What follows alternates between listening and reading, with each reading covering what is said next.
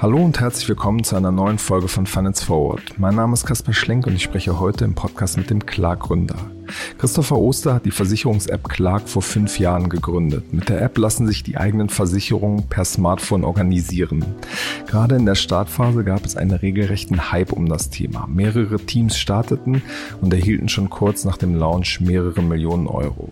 Doch der Hype endete schnell und viele Wettbewerber änderten ihr Geschäftsmodell oder verschwanden wieder vom Markt. Clark ist dagegen dabei geblieben und hat von Investoren seitdem etwa 45 Millionen Dollar eingesammelt. Wie lassen sich die Kunden vom schwierigen Thema Versicherung überzeugen und wo soll sich das Produkt hin entwickeln? Darüber habe ich Anfang September mit Christopher Oster in Frankfurt gesprochen. Hi Christopher. Hey. Christopher, ihr habt jetzt mittlerweile 200.000 äh, äh, Kunden, die ihre Versicherungen mit über eure App verwalten.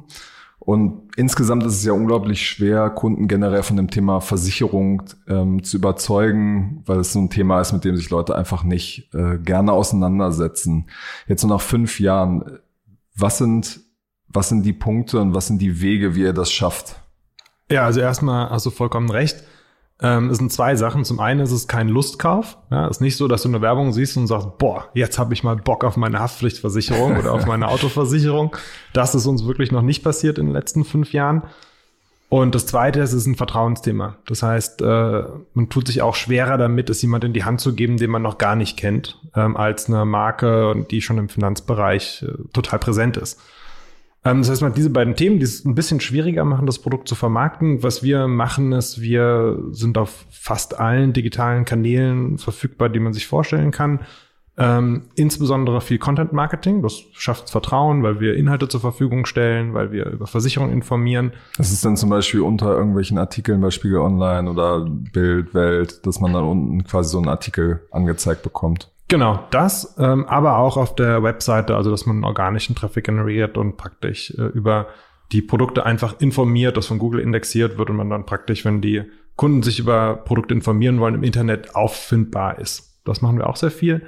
Ähm, wir sind sehr viel in der TV-Werbung nach wie vor aktiv. Das ist für uns immer ein Vorteil, weil man hat halt 20 Sekunden Zeit, alles zu erklären. Ne, wenn man jetzt eine, eine Google-Headline hat oder so, dann hat man nur einen Satz und dann muss man einen Versicherungsmanager erklären und muss da irgendwie unterbringen, was das genau bedeutet und was man, was man genau tut. Ähm, das ist natürlich viel leichter in einem 20 Sekunden TV-Spot zu erklären, kann man Bilder verwenden, man kann etwas ausholen.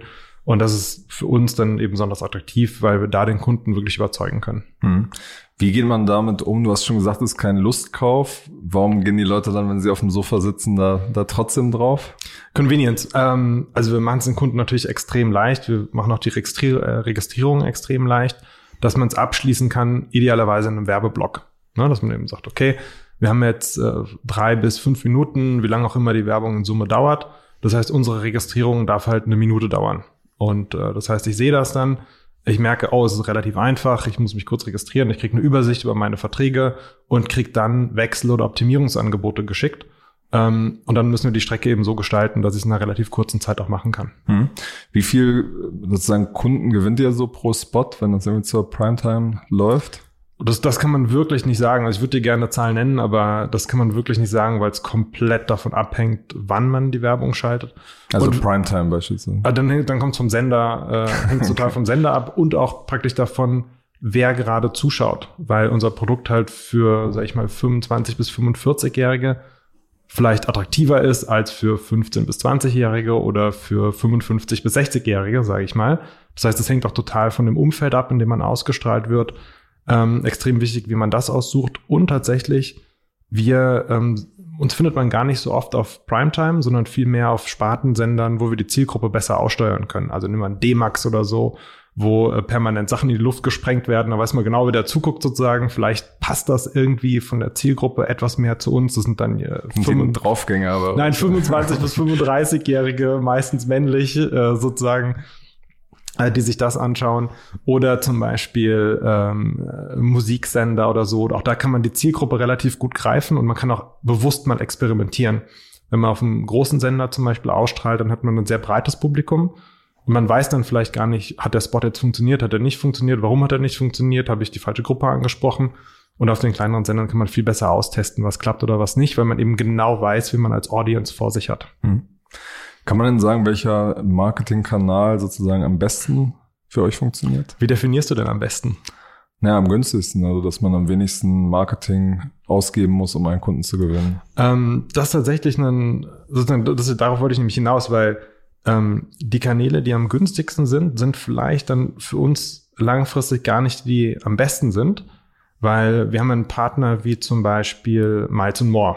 So, das ist das Freeflieger-Programm von der Lufthansa. Ähm, da kann ein Kunde eventuell teurer sein als in einem anderen Kanal, aber sozusagen der ist bei seinen Versicherungen viel aktiver und macht praktisch viel mehr und sozusagen ist für uns äh, einer, mit dem wir viel mehr auch Umsatz generieren können am Ende, weil er eben viel mehr Interesse daran hat oder sich viel mehr absichern möchte, als jemand, der vielleicht vorher auf einem Spartensender irgendeinen TV-Spot gesehen hat. Das heißt, wir steuern es wirklich aus, nicht nur nach Kosten, also was kostet uns der Kunde im jeweiligen Kanal, sondern auch, ähm, wie viele Versicherungen bringt er mit, wie viele Versicherungen schließt er wahrscheinlich im, in seiner Clark Lifetime ab. Und dann steuern wir praktisch mehr auf ein Return on Investment als auf eine genaue Kostenakquise. Nach wie vielen Monaten schaut man sich das dann an? Ähm, also sofort. Das heißt, wir schauen tatsächlich nach 48 Stunden schon drauf und wissen, okay, in welche Richtung geht das? ähm, korrigieren dann aber nach drei Monaten, sechs Monaten und zwölf Monaten. Hm. Ihr verdient ja quasi an den sozusagen Vermittlungsprovisionen und an den äh, Bestandsprovisionen als, als Maklerfirma. Kannst du so ein bisschen eine Größenordnung nennen, wie viel Umsatz ihr eigentlich macht mit der Firma? Ähm, nee, da geben wir tatsächlich noch keine Umsatzzahlen raus. Wir messen so immer an der Kundenzahl aktuell noch. Ähm, sind, glaube ich, 200.000 hattest du genannt. Ich meine, das war das letzte Mal, dass wir die kommuniziert hatten. Wir stehen jetzt so bei etwa 250.000. Äh, aber Umsatzzahlen kommunizieren wir aktuell nicht. Hm. Ihr seid jetzt zu einer Zeit gestartet, wo das, wo es einen unglaublichen Hype um dieses äh, Thema gab. Seitdem hat sich viel verändert. Viele der Wettbewerber haben ihr Modell umgestellt. Knipp zum Beispiel ist wieder verschwunden. Ähm, GetSafe geht in eine andere Richtung, beantragen eine eigene Versicherungslizenz. Ähm, WeFox arbeitet mit sozusagen Maklern zusammen. Ähm, warum habt ihr an diesem Modell festgehalten? Seid, seid weiter überzeugt, dass das das Richtige ist? Ähm, gute Frage. Und tatsächlich war es so, dass wir 2015, so paar Monate nach dem Start, weiß ich noch, haben wir da gesessen und haben überlegt, oh Gott, wie wollen wir denn in dem Markt gewinnen? Da gibt's jetzt 15 Anbieter, die machen alle mehr oder weniger das Gleiche, alles gute Teams, alle gut finanziert schon, alle mit einem Produkt draußen, alle mit den ersten Kunden ähm, ersten 1000 Kunden. Äh, und zu der Zeit war es bei uns so, dass äh, ich irgendwie in unsere Backend geschaut habe und gemerkt habe, Mist, ich kenne jeden Kunden mit Namen. Das sind alles Freunde oder von, Family. Ganz genau, ganz genau. Und haben wir echt überlegt, okay, wie wollen wir das denn hinkriegen? Und ähm, dann war es tatsächlich so, dass wir uns sehr lange ähm, auch gar nicht erlauben konnten, über große Marketingbudgets Kunden einzuwerben. Das heißt, wir waren sehr lange, die ersten anderthalb Jahre, ähm, wirklich klein und haben viel gebootstrapped und haben die Prozesse optimiert und haben dann über die Zeit gemerkt, äh, was wir für ein Asset aufgebaut haben, ist, dass wir unheimlich viel in die Technologie investiert hatten und einen sehr sauberen Backbone hatten und sehr saubere Beratungsprozesse, gut digitalisiert und praktisch alles sehr kostengünstig hingestellt hatten, ähm, während der Rest vom Markt schon in so einem Rennen um den Kunden war und eigentlich Marketing gemacht hat und die alle auf eine Plattform gehoben hat, die vielleicht noch gar nicht so ausgeklügelt war. Und wir haben immer weiter an der Plattform geschraubt, weil wir nicht das Geld hatten, die Kunden einzukaufen, sonst hätten wir es vielleicht auch gemacht. Und irgendwann haben wir gemerkt, hey, unsere Plattform ist eigentlich jetzt ziemlich gut geworden. Lass es uns jetzt mal versuchen mit den ersten Werbedollars und äh, die ersten Kunden im größeren Stil einkaufen. Das war dann unsere Series A 2016.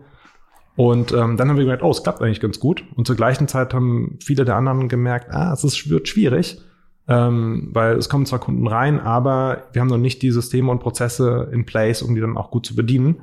Und äh, die Chance haben wir dann genutzt und praktisch nochmal verdoppelt und ab dann lief es auch sehr gut für uns. Hm. Lass uns über das Produkt später nochmal ähm, im Einzelnen sprechen. Ähm, ein Thema, was in den letzten Monaten hochgepoppt ist, ähm, war eure Kooperation mit N26. Da wart ihr quasi erstmal in der App direkt integriert, was sozusagen der bestmögliche Case ist. Und das wurde jetzt quasi äh, aufgekündigt und ihr seid jetzt quasi, werdet, die, die N26-Kunden werden zu euch weitergeleitet. Warum was hat sich da geändert? Warum ist das so passiert? Ähm, also es ist hauptsächlich eine technische Frage oder eine Frage der technischen Komplexität, weil ähm, genau wie du gesagt hast, es war praktisch angezeigt im N26-Konto. Das heißt, man hat da Girokonto und praktisch die ganzen anderen Funktionen oben in den Reitern gehabt und eben auch Versicherungen. Das Problem war, dass man quasi unser ganzes Produkt in einem N26-Konto nachbauen musste. Und äh, N26 ist ja nicht nur in Deutschland, sondern in zig Ländern aktiv. Das heißt, man hat praktisch unser komplettes Produkt, wo wir auch ein riesiges Team haben, ähm, in diesem einen Teilbereich in einem Land von N26 nachbauen müssen. Und ähm, letztendlich war es so, dass in einem N26-Konto nur 20, 25 Prozent der Funktionen, die wir bei Clark haben, zur Verfügung standen. Was war dann zum Beispiel nicht? Ähm, keine Bedarfsanalyse, ähm, kein Rentencheck zum Beispiel, keine Möglichkeit mit unseren Kunden über einen Chat zu äh, Kundenberatern über einen Chat zu interagieren. Also die Sachen, die bei uns eigentlich die Experience ausmachen, waren dort gar nicht verfügbar. Ähm, und dann haben wir gesagt, hey, ist doch eigentlich viel besser, den, auch den N26-Kunden praktisch das gesamte Clark-Erlebnis zur Verfügung zu stellen, so wie wir es mit anderen Partnern machen. Also diese Überleitung, wie wir es jetzt machen, das machen wir äh, standardmäßig mit den meisten anderen. Also mit Miles More funktioniert das so, mit Payback funktioniert das so, mit der DKB funktioniert das so. Und ähm, eigentlich nur bei N26 hatten wir diese spezielle Integration gebaut. Dann haben wir gesagt, hey, Aber die Abbruchrate ist so auch höher, weil die Leute ja sozusagen eine Art Medienbruch haben und dann ähm, woanders hingeleitet werden. Ja, das ist wahrscheinlich so.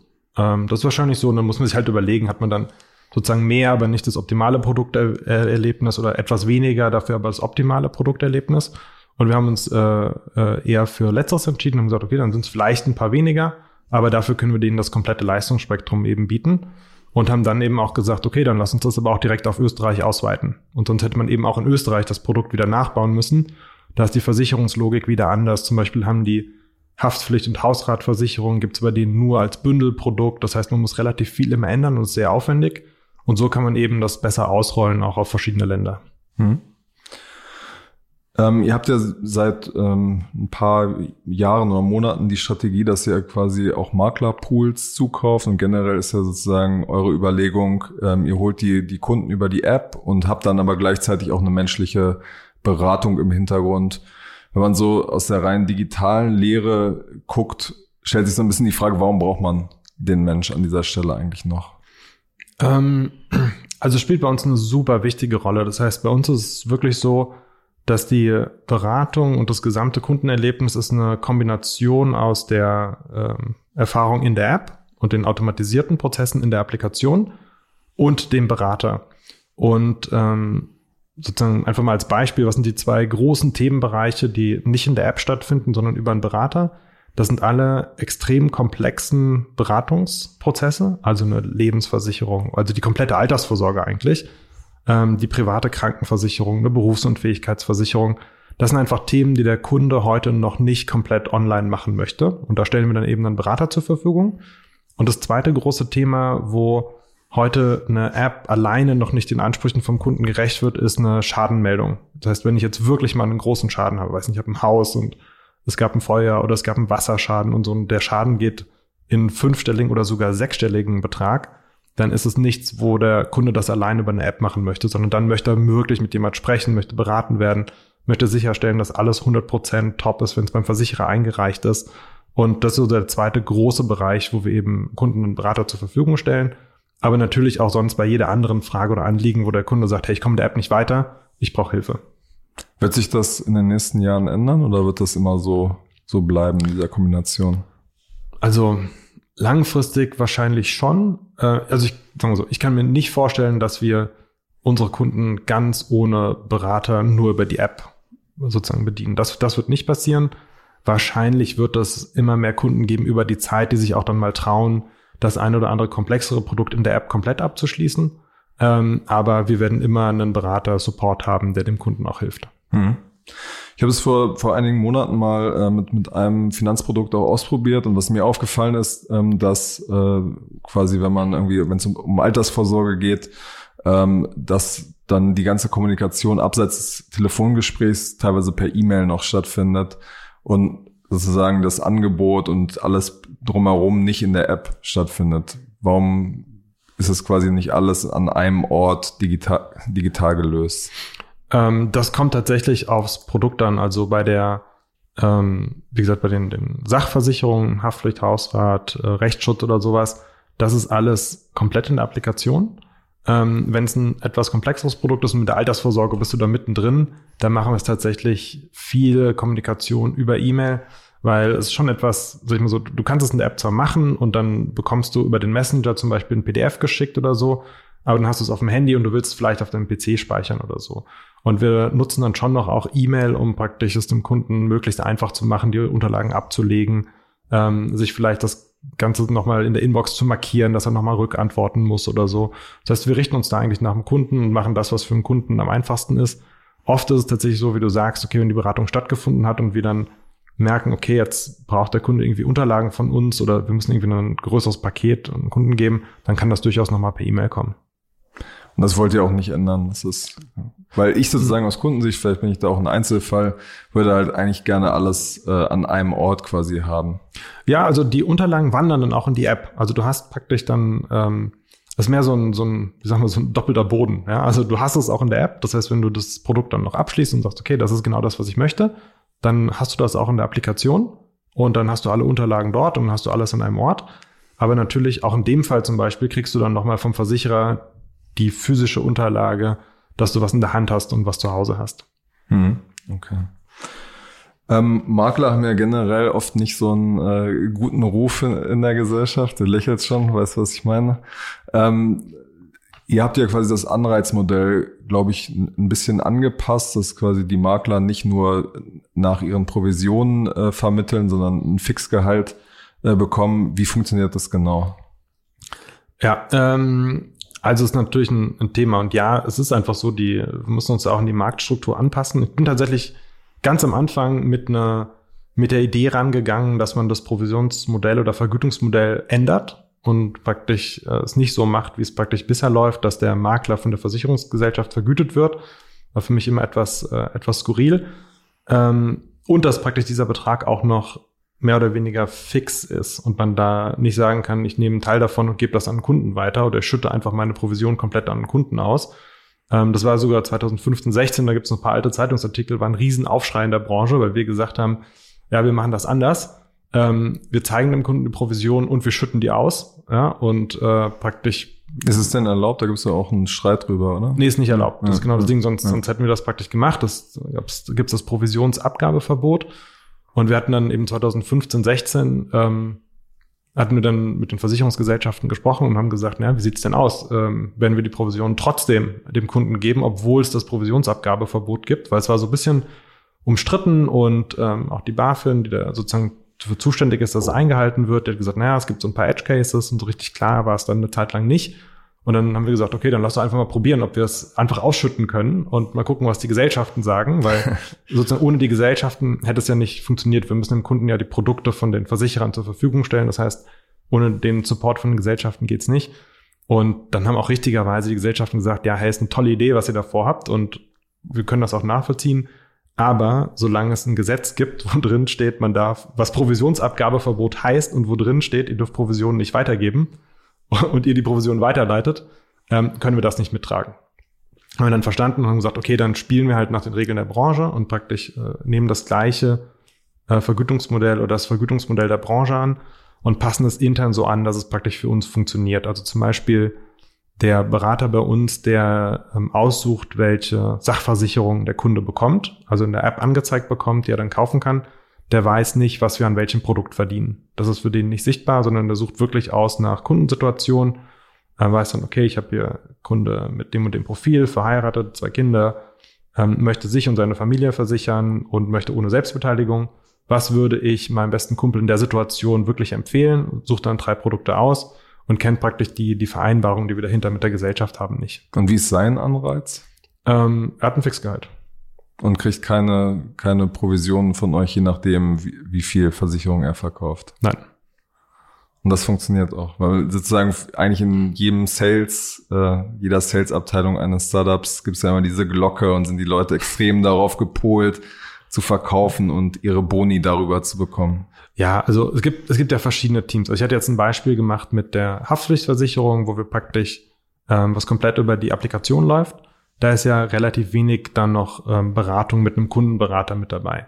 Wenn man jetzt ähm, zum Beispiel ein komplexeres Thema hat, eine, eine Altersvorsorge, Berufsunfähigkeitsversicherung, private Krankenversicherung, wir hatten schon angesprochen, Da gibt's dann auch andere Modelle. Also wir haben auch da aber immer das Modell, dass es ein Fixgehalt gibt, was praktisch ausreicht, um die, die, die Kosten zu decken. Und dann ja, auch da gibt's dann natürlich ein Bonusmodell für die Berater bei den Themen, ähm, was natürlich auch mit der Anzahl der Kundenkontakte und den Abschlüssen und so zusammenhängt. Aber das gibt's überall und das geht auch nicht ohne. Es gibt auch eine Glocke, oder? Eine Glocke gibt's nicht. okay, und wie geht ihr si sicher, dass quasi nicht falsche Produkte äh, quasi vertrieben werden? Ähm, ach, wir geben das vor. Also es gibt praktisch ein vordefiniertes Set an Partnern, mit denen wir zusammenarbeiten. Das heißt, wir haben vorher gesagt, also wir haben ja 160 Versicherungsgesellschaften grundsätzlich im Spektrum und äh, wir sagen dann praktisch, okay, für das Thema Berufsunfähigkeitsversicherung gibt es für verschiedene Situationen verschiedene ähm, Partner oder verschiedene Anbieter, mit die wir praktisch am meisten empfehlen. Und dann sozusagen passt der Berater es noch am Ende auf die genaue Kundensituation an. Aber sozusagen der Berater. Das macht für ihn aber keinen Unterschied, welche Versicherung er jetzt verkauft. Also marginal, müsste ich jetzt nachschauen, wie genau, mhm. aber sozusagen es macht, macht keinen riesigen Unterschied.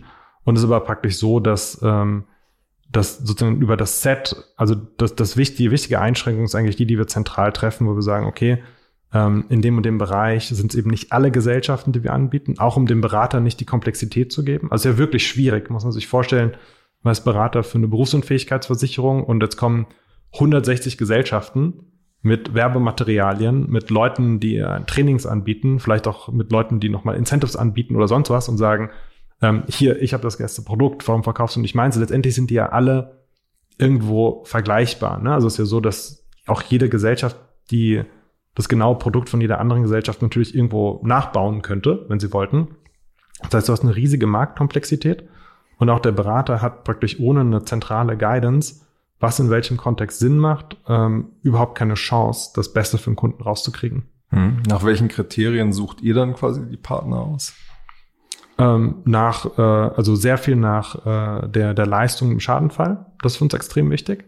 Ähm, sehr viel danach, ähm, wie wir bisher mit den Versicherern kooperiert haben, ob wir wissen, das funktioniert, ob die, ähm, ähm, ob die Zusammenarbeit, der Datenaustausch, ob das praktisch alles reibungslos funktioniert, dass der Kunde auch alle seine Daten und Informationen nachher in der Applikation hat äh, und nach Preis-Leistung natürlich. Hm.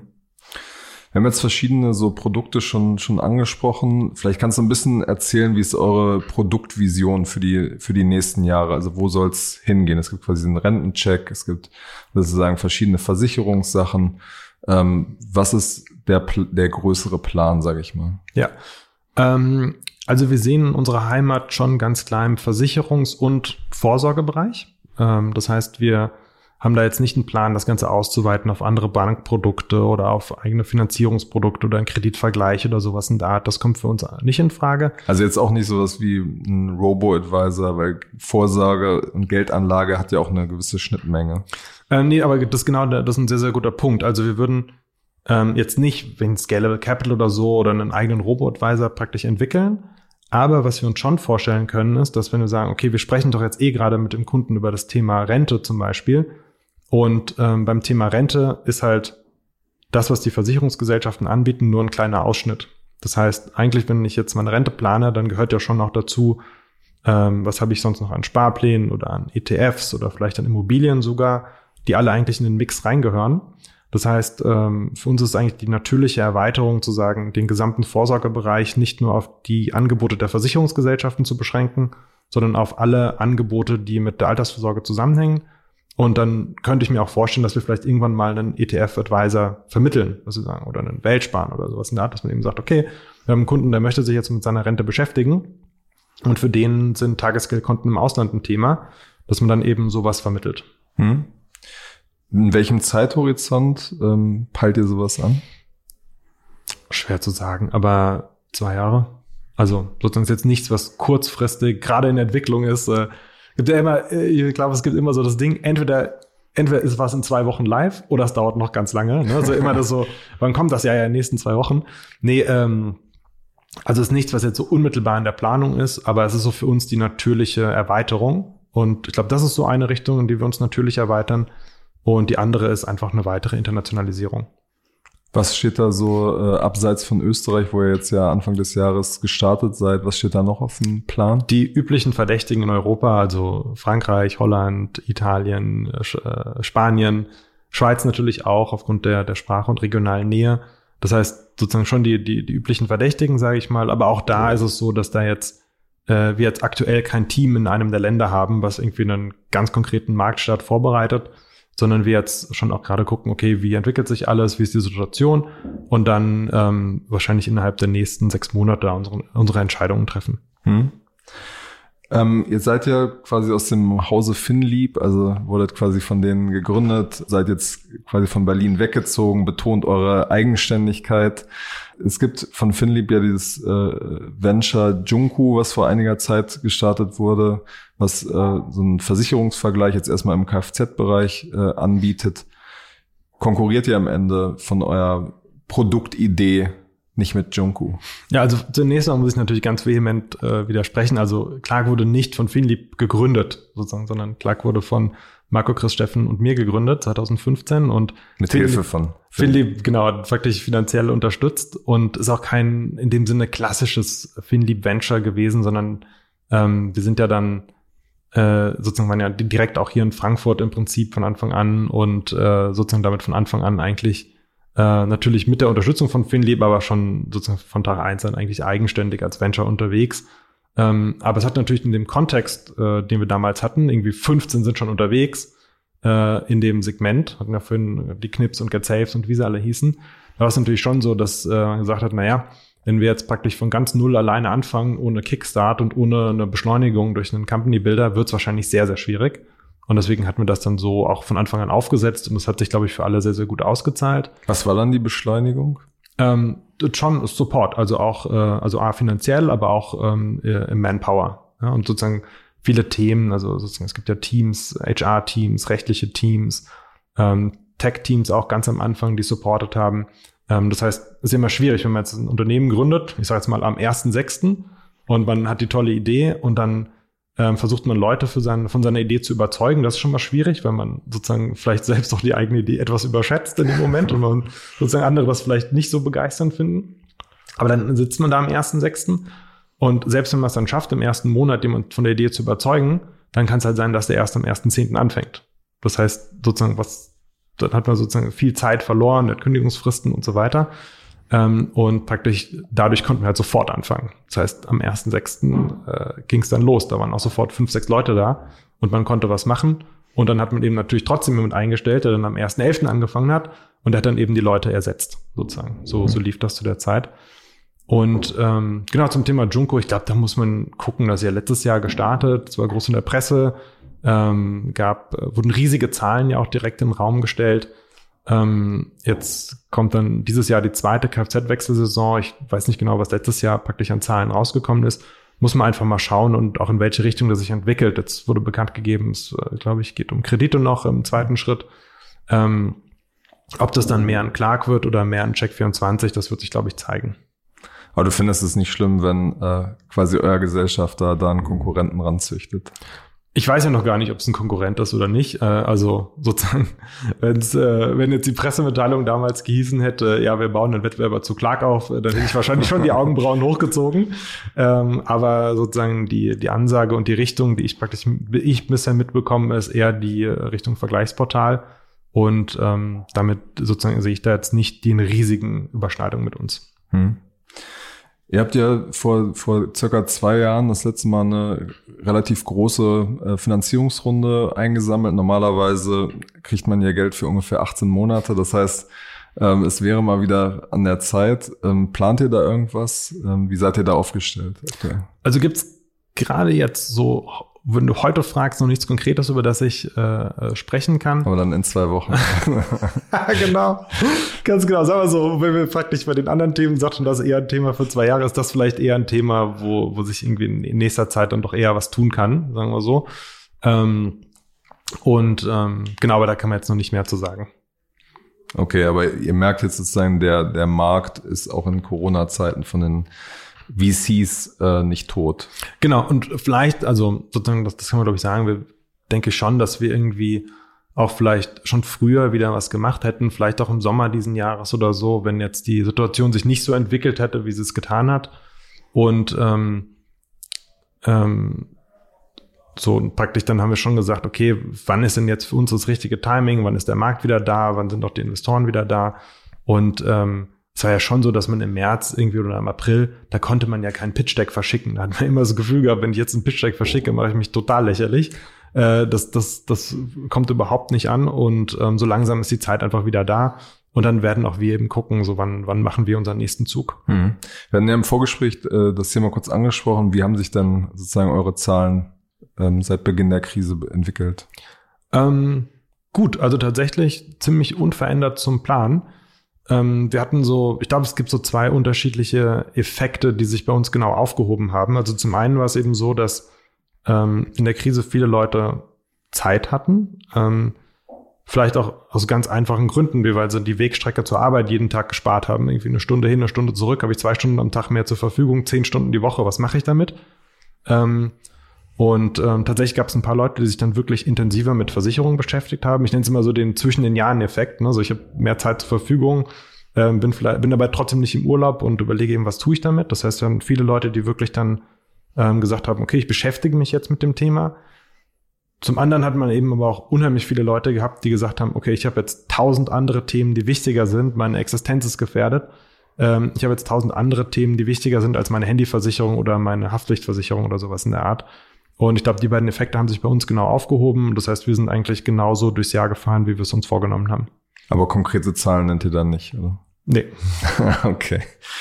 Ähm, zum Abschluss würde mich noch interessieren, ähm, es ist ja schon ein bisschen ungewöhnlich, dass ihr in, in Frankfurt äh, sitzt. Es gibt hier ein paar sozusagen äh, erfolgsversprechende Startups, aber sonst spielt ja viel in, in München oder vor allem in Berlin. Ähm, und Frankfurt ist ja nicht unbedingt für die Versicherungswirtschaft bekannt, da ist ja eher sozusagen der Kölner Raum, wo viele Unternehmen sitzen. Gleichzeitig ist nicht so ein Startup-Zentrum. Ähm, warum habt ihr euch dafür entschieden? Ähm, wirklich komplett private Gründe. Also ähm, ich komme hier aus der Ecke, Marco kommt hier aus der Ecke ähm, und praktisch wohnen hier schon sehr lange und wir haben dann für uns gesagt, okay, es wäre eher eine Frage, warum denn nicht Frankfurt? Also gibt es einen Grund, das nicht in Frankfurt zu tun? Und wir haben uns dann, bevor wir auf den Knopf gedrückt haben, schon intensiv damit beschäftigt und äh, haben dann eben festgestellt, naja, das Rhein-Main-Gebiet ist eigentlich eine tolle Region. Da gibt es sehr, sehr gute Entwickler, da gibt es sehr, sehr gute Leute, die sich mit Marketing auskennen. Da gibt es in allen Bereichen, die Funktionen, die wir brauchen, gibt es eigentlich Talente. Und die haben vielleicht auch Bock, in einem Startup zu arbeiten, aber sind an die Region gebunden. Weiß nicht, weil die Familie hier ist oder die Eltern hier sind oder sonst wie. Und ähm, das heißt, für uns war es eher so, eigentlich klar, wir machen das in Frankfurt, weil wir persönlich praktisch unseren Lebensmittelpunkt in Frankfurt haben. Und dann haben wir eher geschaut, gibt es denn jetzt Gründe, das nicht dort zu tun? Und die haben wir nicht gefunden. Mhm.